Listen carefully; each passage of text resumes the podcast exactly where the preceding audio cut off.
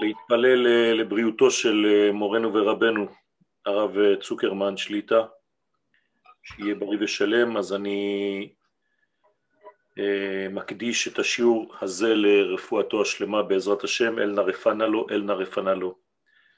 ולהבדיל בין המתים לחיים, אני מקדיש את השיעור גם כן לעילוי נשמתו של סובר משה בן שלום ורחל. Là, on commence dans deux minutes, Rak, Beseder.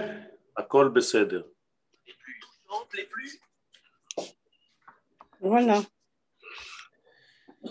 Ben, ma photo, elle s'est effacée, je ne sais pas pourquoi. C'est David qui efface. Ah ouais. Même pas. On trop... t'a trop vu, ça y est.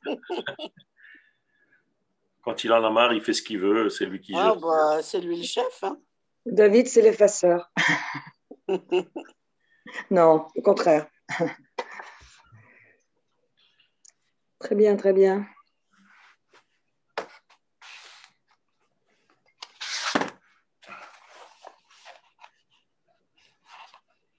זהו, עוד אה, דקה, נכון? Haute Dakar, Rav, exactement. Comme ça, on commence à l'heure. בסדר גמור, בעזרת השם. Euh, j'ai fait le cours plus tôt aujourd'hui parce que j'ai une euh, obligation familiale, donc euh, je dois partir euh, à 8 heures pile. Donc, cours un après l'autre, donc euh, c'est juste. Donc, nous allons essayer de condenser tout ça et de parler aujourd'hui, de notre sujet qui est euh, ce que nous allons lire ce Shabbat. Alors, on va commencer. que. L'heure est, est là et que nous sommes euh, très précis, Bezrat Hashem, dans ce que nous faisons. Nous essayons en tout cas.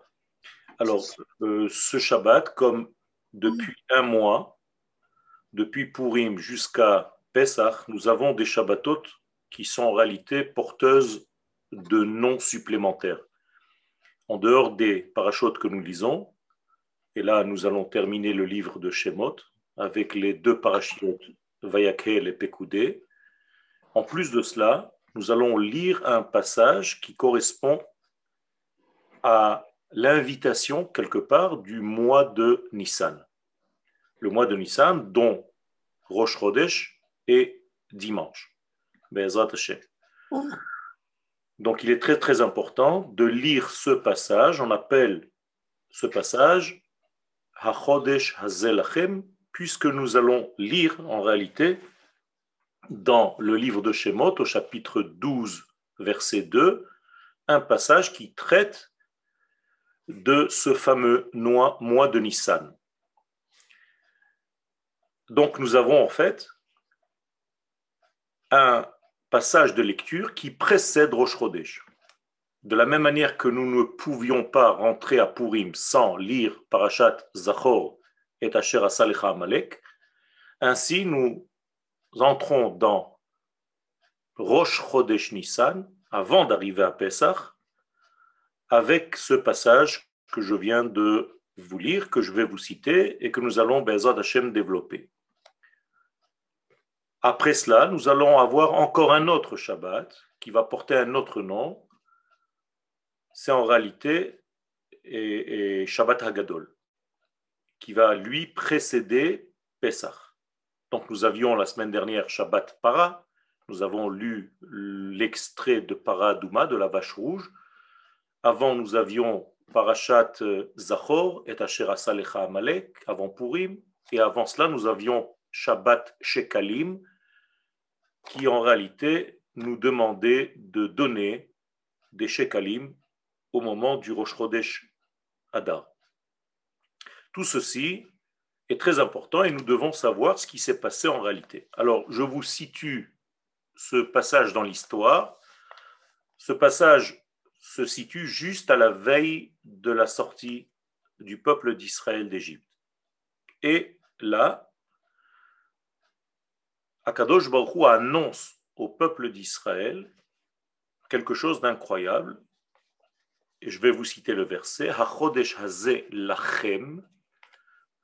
Ce mois, je vous l'offre, je vous le donne, il est à vous.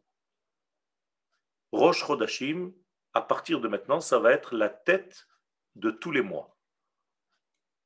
Rishon, Hu Lachem. C'est le premier mois pour vous. Autrement dit, ce n'est pas pour le monde entier, ce n'est que pour Israël. Les Chodesh Hashanah, ça va être la tête de tous les mois de l'année. L'année en question est 2448, depuis la création du monde. Et donc, nous sommes à la veille de la sortie d'Égypte. On va mentionner donc ce passage, et ce passage vient enseigner en réalité quelque chose d'extrêmement euh, puissant, puisque lorsque Dieu nous dit HaChodesh Hazel Lachem, je vous offre ce mois. Or, nous savons que le premier mois de l'année, étant donné qu'il est donc Nissan et qu'il a été donné à Israël comme cadeau, on peut dire que ce n'est pas seulement ce mois qui est donné en cadeau, puisque c'est la tête de tous les mois, Rishon Hu Lachem Ashana, eh bien c'est comme si Akadosh Baruch en nous donnant le premier mois de l'année, nous a donné tous les mois de l'année. En nous donnant la tête de l'année, il nous donne tout le corps de l'année. Que se cache-t-il dans cette tête de l'année et comment est-ce possible de recevoir en cadeau la notion de temps? Parce qu'en réalité, qu'est-ce que ça veut dire donner le mois comme cadeau à Israël? Eh c'est lui donner le temps. Vous vous rendez compte? À Kadosh Baruch imaginez-vous que c'est un époux qui dit à son épouse Je ne vais pas t'offrir une bague, je vais t'offrir un cadeau extraordinaire. Je vais te donner le temps. Toute ta vie, tu seras en réalité maître de ton temps. Je vois que ça fait plaisir à certaines femmes. Je trouve que c'est un cadeau extraordinaire. Ça veut dire qu'à Kadosh Baruch le moins qu'on puisse dire, c'est qu'il sait parler à son épouse. Il nous offre une notion extraordinaire qui s'appelle le temps. Mais qu'est-ce que cela veut dire réellement? Mais ça veut dire tout simplement que Dieu est en train de nous révéler en tant que nation notre capacité de base. Quelle est cette capacité? Eh Bien tout simplement de dominer le temps. En nous donnant le temps, c'est pas un cadeau qui est juste maintenant qui s'est réveillé. Akadosh Baruch s'est réveillé le matin, il s'est dit bon, qu'est-ce que je peux leur offrir avant la sortie d'Égypte? C'est pas ça.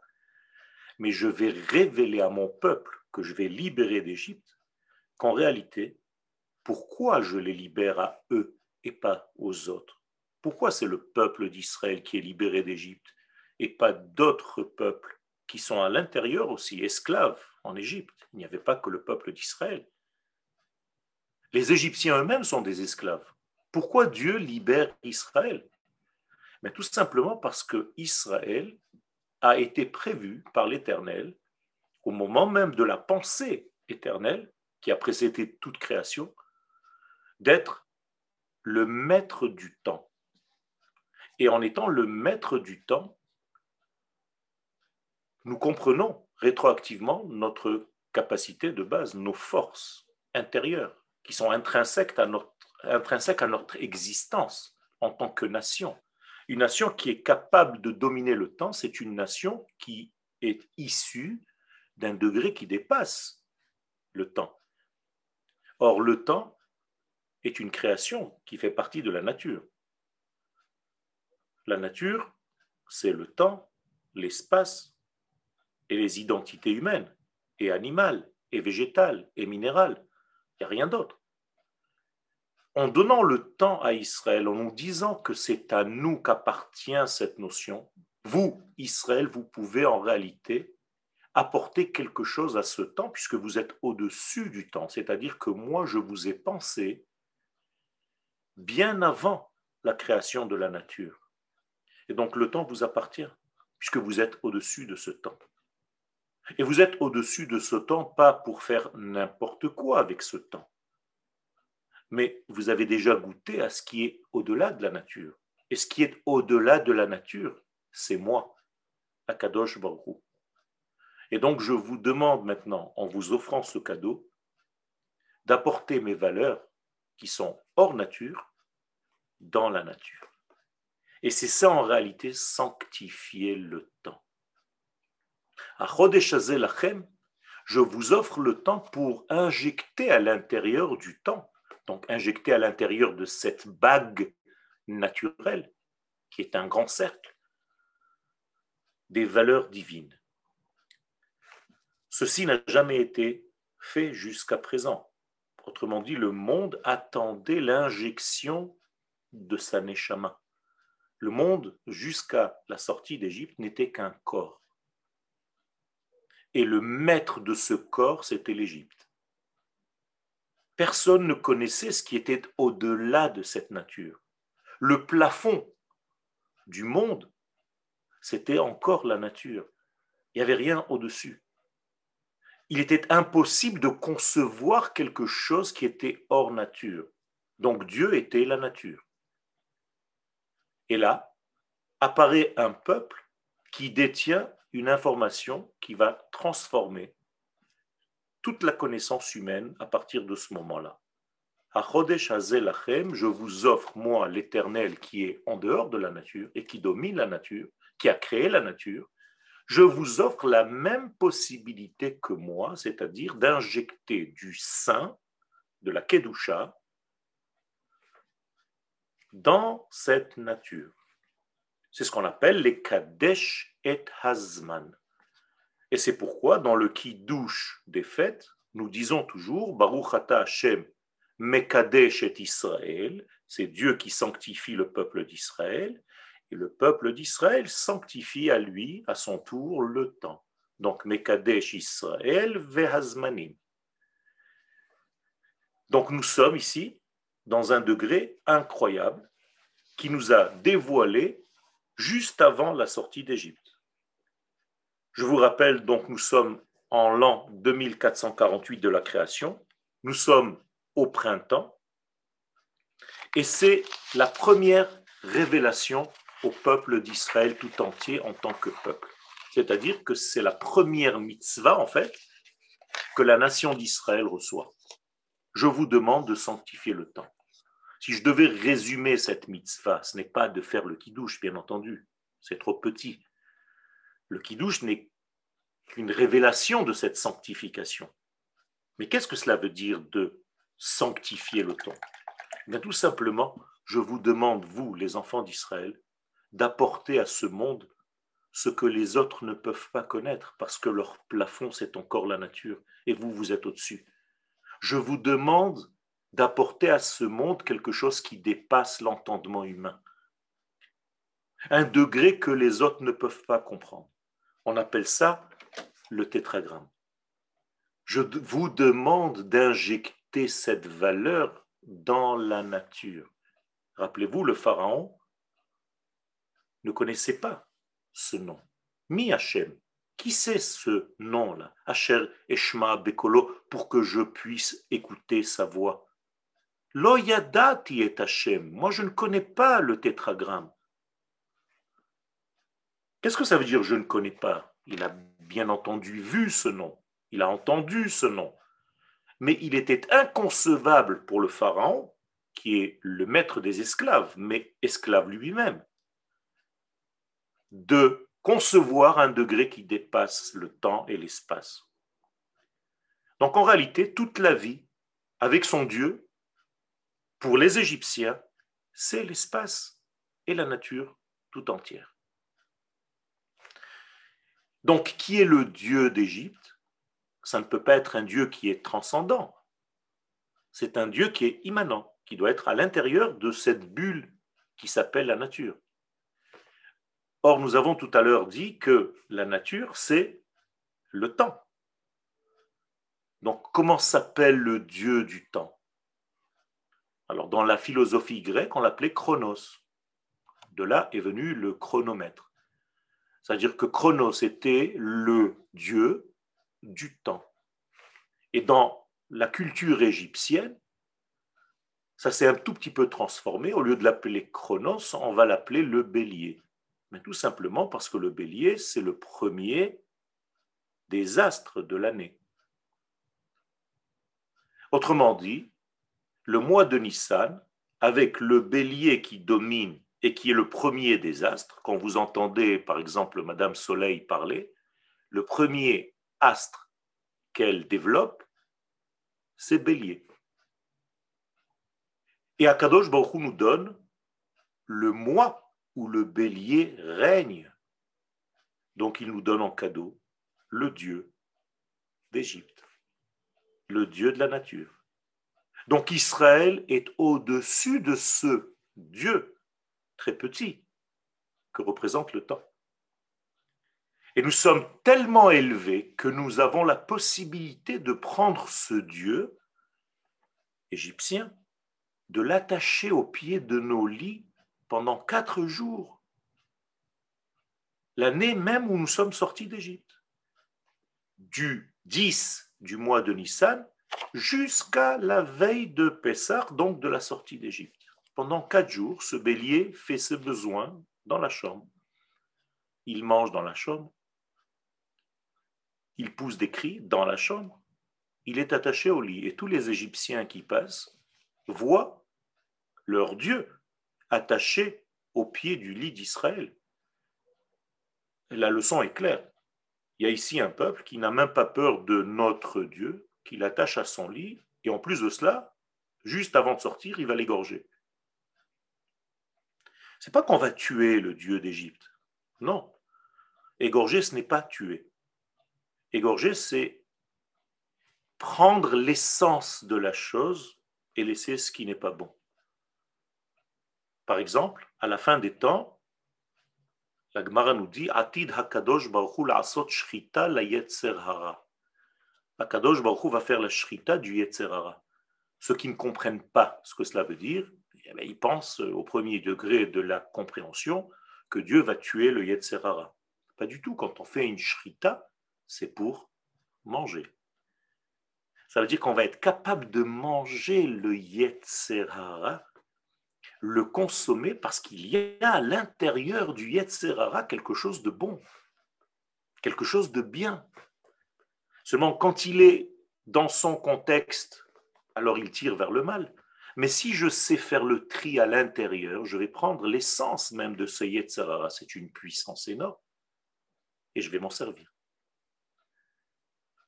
Ça s'appelle le Yetzer. Sans le Ra. Le Yetzer, c'est ma capacité à façonner, à être inventif, Yetzira. C'est un monde d'imagination très développé. Donc j'ai le devoir, et non pas seulement la possibilité, de prendre le mal, entre guillemets, et de consommer le bien qui donne la force à ce mal. C'est très très important. Et là, nous apprenons à faire des tris dans notre vie. Car toute chose vivante a en elle un potentiel très puissant, sinon elle ne serait pas là.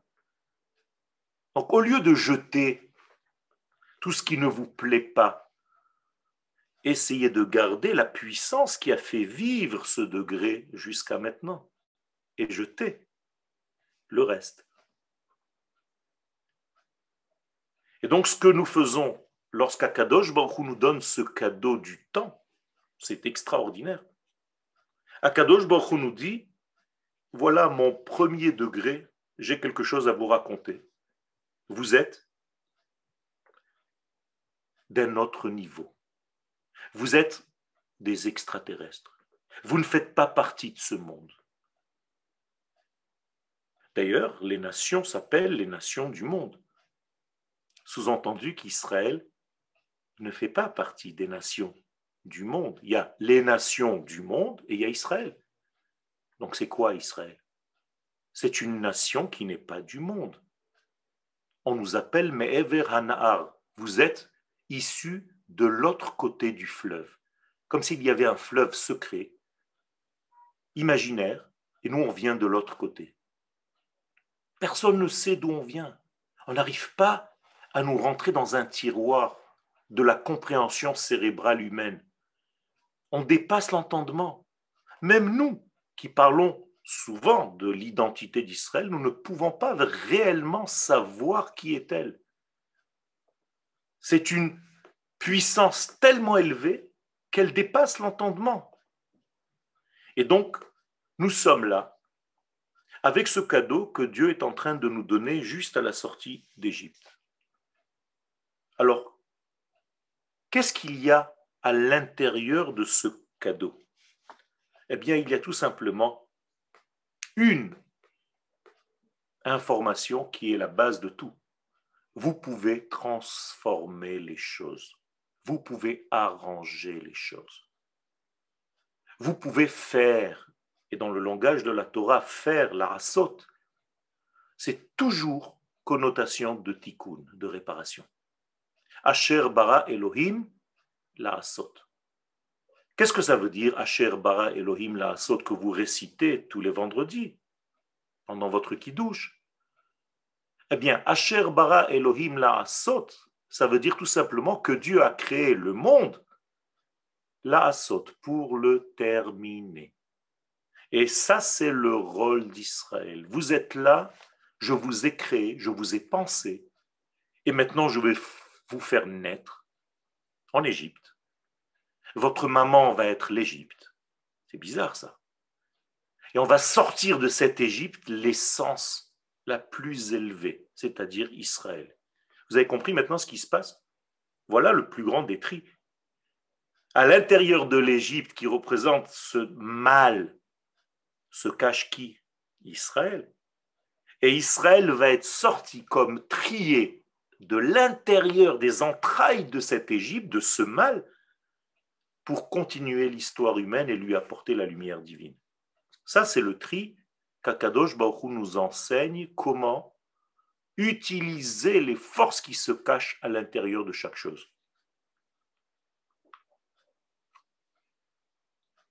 Je suis en train de vous dire que dans chaque degré de votre vie se cache cette notion puissante qui s'appelle, c'est un nom de code, Israël. Israël n'est pas seulement le peuple, ce n'est pas des juifs. Israël, c'est le nom de code de l'essence divine qui se cache à l'intérieur de chaque chose. Tout à l'heure, j'ai fait une bénédiction pour boire ce verre. Eh bien, en faisant la bénédiction, je consomme quoi?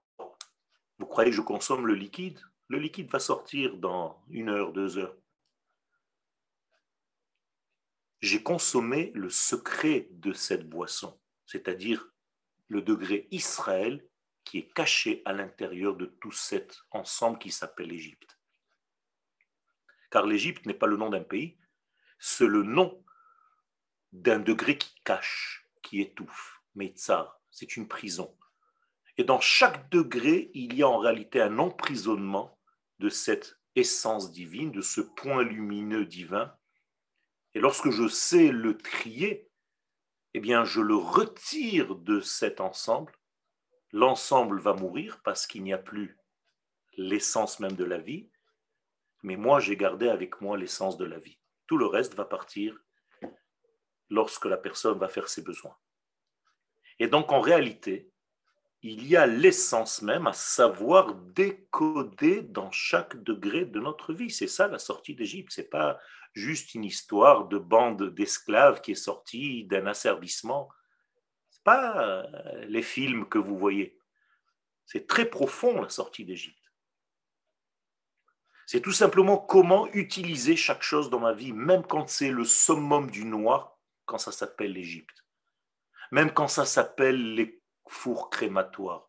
Même quand ça s'appelle l'Allemagne nazie. Même lorsque ça s'appelle euh, euh, l'Iran il y a toujours un degré lumineux à l'intérieur et je dois le prendre. Et le reste va tout simplement tomber, comme l'Égyptien qui est mort, qui est tombé, et que Moshe a recouvert de sable. En réalité, dans cet acte-là, Moshe a rendu l'Égypte un musée, ce qu'elle est jusqu'à aujourd'hui. Ce n'est que du sable avec des souvenirs. Mais en sortant d'Égypte, en réalité, on a sauvé l'essence divine qui était à l'intérieur. Je vais vous dire mieux. Les derniers Égyptiens de l'histoire, c'est nous qui sommes sortis de là-bas. car ceux qui sont restés là-bas ne sont plus. Rappelez-vous ce que je suis en train de vous dire parce que les derniers Français de l'histoire, c'est vous. Dans 50 ans, la France ne sera qu'un souvenir des Français. On viendra interviewer les ex-Français en Israël. Vous, la mémoire du peuple français, qu'est-ce que vous avez à nous dire? Vous êtes les derniers à savoir parler français. La langue va se perdre là-bas, car l'identité est en train de mourir. Vous êtes les derniers Espagnols du monde, car tous les autres vont s'éteindre là-bas. Vous comprenez que le peuple d'Israël, dans la terre d'Israël, c'est en réalité des extraits de toutes les nations du monde. Les derniers Américains, les derniers Français, les derniers Espagnols, les derniers Hindous, les derniers... Il y a plus de 100 un pays. Il y en a qui disent même 120. nous sommes ici un ensemble, comme dans des éprouvettes où on a gardé une mémoire de l'ancienne humanité. Quand les extraterrestres vont arriver sur Terre, ils vont dire elle est où l'humanité? Ils sont tous rassemblés dans un tout petit pays.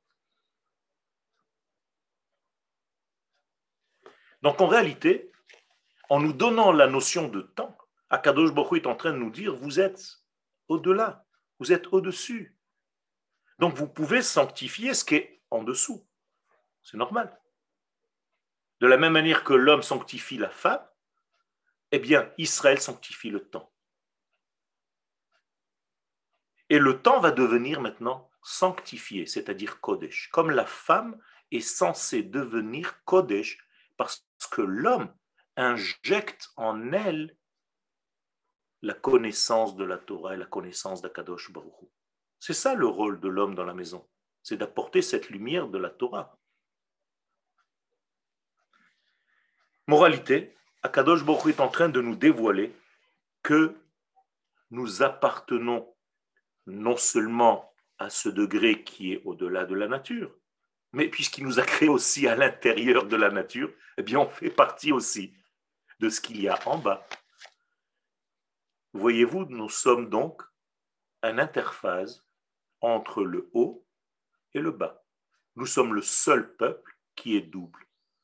Nous avons une possibilité d'être en haut, de voir ce qui se passe au-delà de la nature et de rentrer la tête sous l'eau et de savoir ce qui se passe en bas, dans la nature. Maintenant, vous comprenez l'échelle de Jacob. L'échelle de Jacob, c'est quoi? C'est tout simplement monter et voir ce qui se passe dans les idéaux supérieurs, et descendre et traduire, recopier, coller. Ce qu'il y avait en haut, en bas.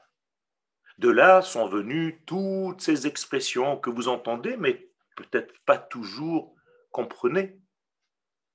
La Jérusalem d'en haut, la Jérusalem d'en bas. Et qu'est-ce que j'ai besoin, moi, de deux Jérusalem? Tout simplement, la Jérusalem d'en haut, ce sont en réalité tous les principes de base. Ce sont en réalité tous les idéaux parfaits, absolus. Et la Jérusalem d'en bas, c'est ce que nous pouvons faire dans notre monde, ici-bas. Bien, vous avez tous une Jérusalem d'en haut et une Jérusalem d'en bas. Votre Neshama, c'est votre Jérusalem d'en haut. Votre corps, c'est votre Jérusalem d'en bas. Est-ce que votre corps est fidèle à votre Neshama? Ah, ça c'est le secret des deux Jérusalem.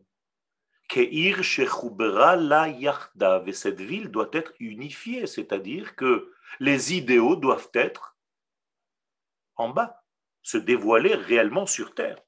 Et donc Akadosh Baruch nous dit, je vous ai créé comme un interface entre les deux mondes. Personne n'est capable d'être là-bas et ici simultanément. Ce qu'on appelle dans le langage de nos sages, dans le Olam Haba et dans le Olam Hazé. Le Olam Haba, c'est le degré de notre Neshama. Le Olam Hazé, c'est le degré de notre corps.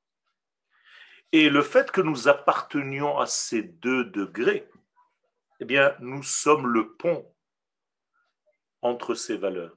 Donc n'attendez personne, personne ne peut faire ce travail à part nous. peuple d'Israël, de faire descendre les valeurs de l'absolu, béni soit-il, dans ce monde. C'est ça notre rôle.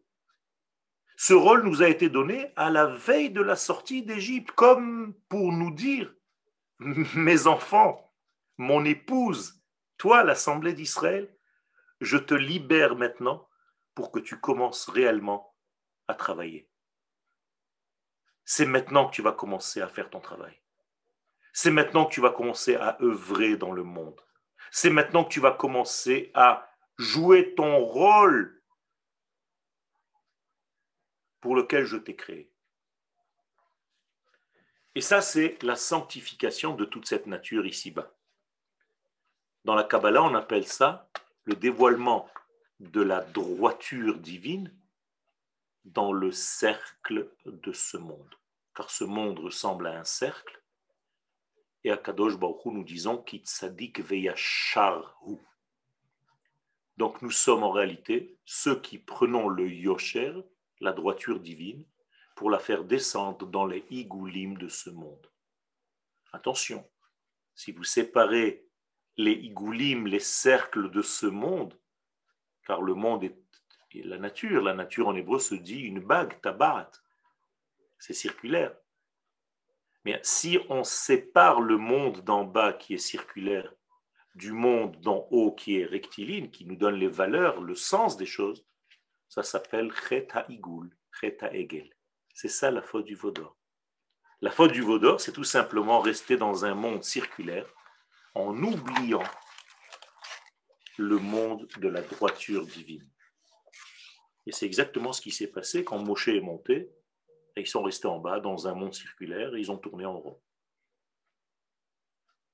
Et être dans ce monde sans savoir où vous allez, au niveau collectif, et après au niveau individuel, mais cela équivaut exactement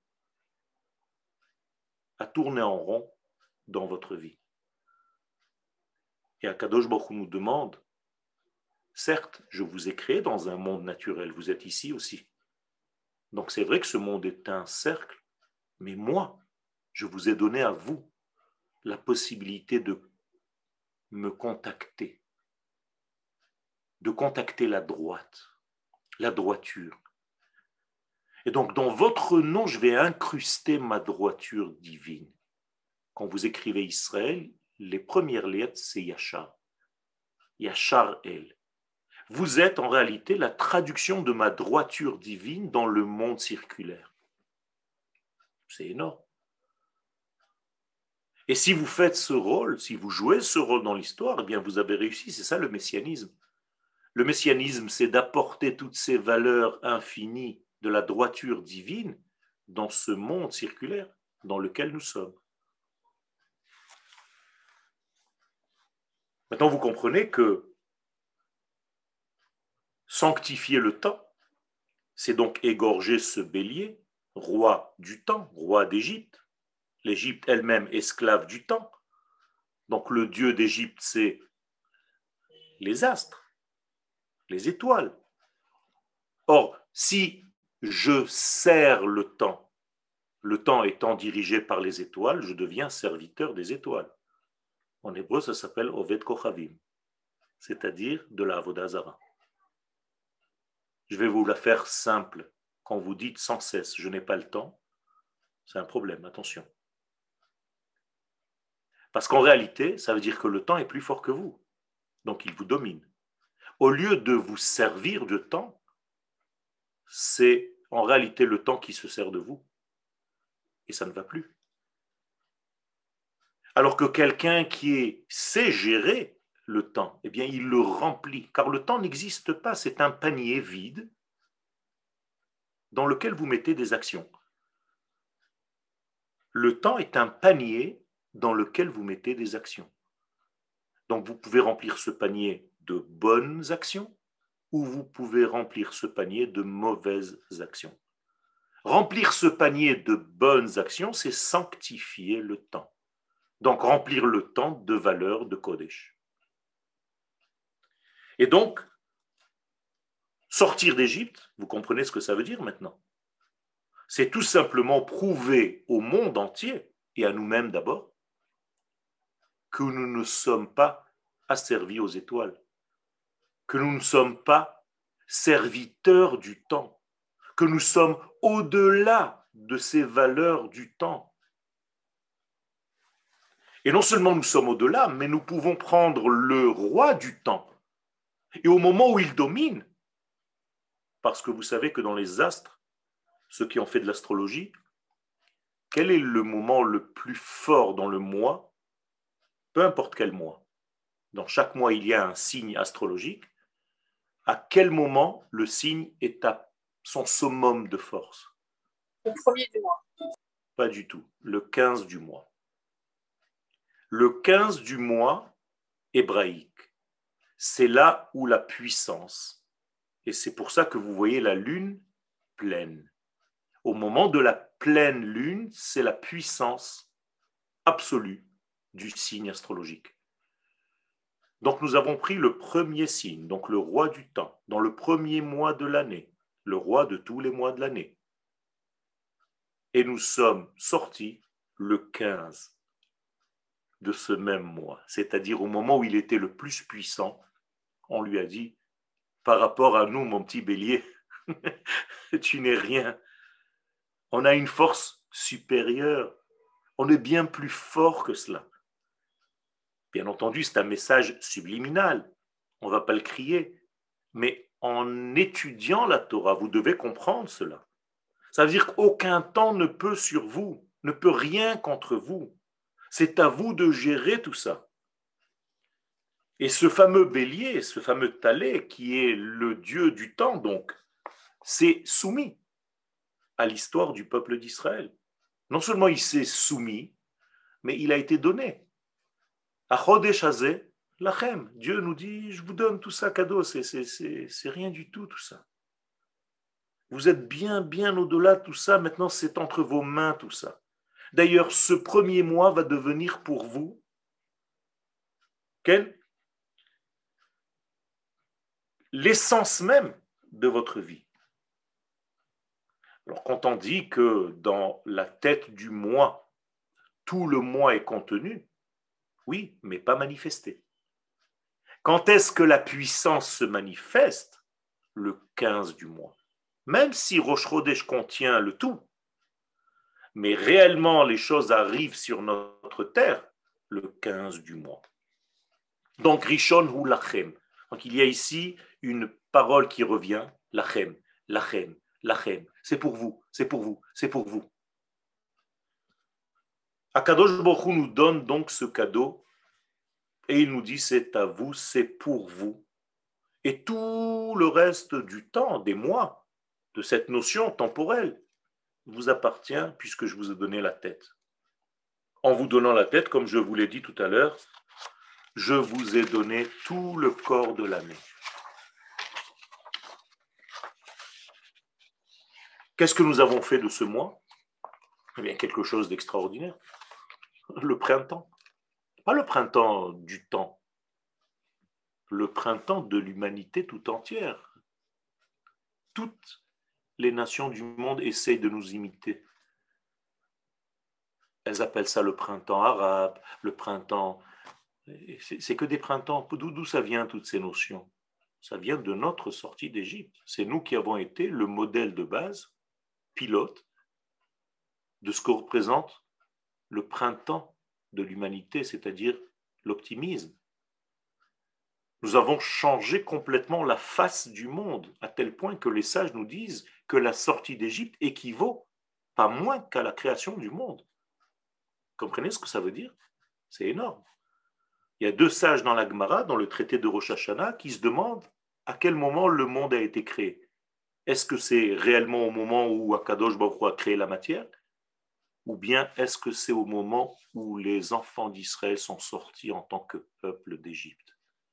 Waouh Et vous savez que les deux ont raison. La matière, certes, a été créée le mois de Tishré, 2448 ans avant, mais la véritable création, le véritable sens de ce monde a commencé à se révéler à la sortie d'Égypte. Donc la sortie d'Égypte, c'est une naissance, c'est une création nouvelle. Comme si le monde n'était pas jusqu'à maintenant, il était en attente de cette sortie d'Égypte. D'ailleurs, la sémantique trouble. Pourquoi nous appelons ça la sortie d'Égypte? Ce n'est pas Égypte qui est sortie. Même en hébreu, Yetziat Mitzrayim, on aurait dû dire Yetziat Israël mi Mitzrayim. Comprenez, il y a un problème linguistique. Mais en réalité, c'est exactement la même chose, parce que la sortie d'Israël d'Égypte, c'est pour la future libération de l'Égypte elle-même. Or, l'Égypte représente toutes les nations du monde. Le souhait d'Israël, ce n'est pas de se libérer tout seul, c'est d'associer à sa propre libération la libération de l'humanité tout entière. Nous ne sommes pas égoïstes. D'ailleurs, Paro a compris cela au dernier moment lorsqu'il a abandonné, abdiqué et qu'il a dit aux enfants d'Israël sortez, ça y est, j'en peux plus. Qu'est-ce qu'il leur dit? Attention, attendez, attendez, cinq secondes. Ou berachtem gamoti, s'il vous plaît, faites-moi une bracha. Qu'est-ce que ça veut dire? Ça veut dire moi aussi j'ai envie d'être libéré à mon tour un jour, si Dieu veut. Ne m'oubliez pas. C'est extraordinaire. Il y a tellement de petits passages comme ça que personne. Euh, on lit, on ne fait pas attention. Vous savez ce que ça veut dire? Paro qui nous demande une bracha en sortant. Vous partez, d'accord, mais qu'est-ce que je vais faire moi maintenant? Moi, je suis dans un pays d'esclavage, je suis le plus grand des esclaves, et tout mon peuple, c'est des esclaves. Comment on va faire? Vous, vous avez la chance d'avoir eu un Dieu transcendant, nous on est coincés dans le monde de la nature. Vous pouvez faire quelque chose pour nous? Oui. Ben, Hashem, vous allez vous aussi vous libérer. Un jour, dans l'histoire humaine, vous allez vous libérer. Mais ça ne sera pas le même mois que nous. Vous, les nations du monde, vous allez être libérés pendant le mois de Tishré, pendant la fête de Sukkot. Rabotai, Sukkot, c'est la libération d'Égypte de toutes les nations du monde. C'est pour ça qu'à Sukkot, on apporte des taureaux en offrande à Kadosh Baruch au nombre de 70 par rapport aux 70 nations du monde que nous sommes là pour libérer aussi. Pas parce que nous sommes plus forts, parce que tout simplement nous avons été créés différemment. Nous avons été créés avec cette qualité-là qui n'est pas facile, parce que ce n'est pas un cadeau facile. C'est un fardeau, c'est une responsabilité. Nous sommes responsables de la santé du monde.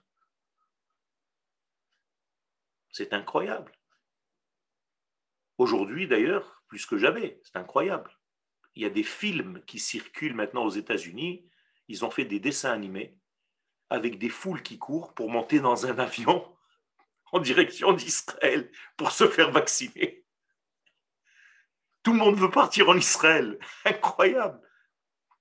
J'ai vu un médecin français juif qui parle l'hébreu, qui a été interviewé, qui a dit Je ne suis pas vacciné. Il est à Paris.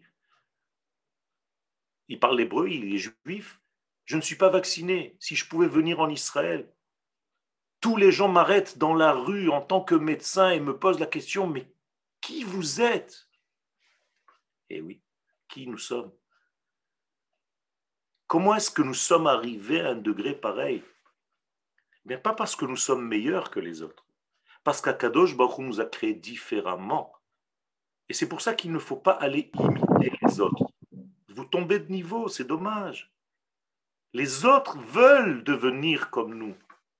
Comme on vient de le lire dans la Megillah d'Esther, Verov ha'am mityahadim qui nafal alehem Les gens étaient en train de se convertir vite à la fin au judaïsme parce que Mordechai était devenu un, dieu vivant aux yeux de tous les gens qui étaient là-bas. Mais ça se passe comme ça. Les gens veulent adhérer maintenant à Israël de plus en plus. Nous sommes dans une histoire qui est en train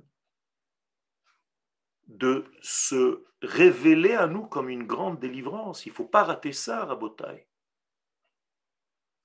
Je vous assure que je n'ai même pas commencé mon cours. J'ai fait deux feuilles. J'en ai écrit 15. Il y a une diction de nos sages, plus que ce que le veau veut téter de sa maman, la maman, la vache, elle veut donner à son fils, à téter. C'est toujours comme ça? J'écris 15 pages, j'en donne que deux. Mais bon, ce sont des écrits qui restent.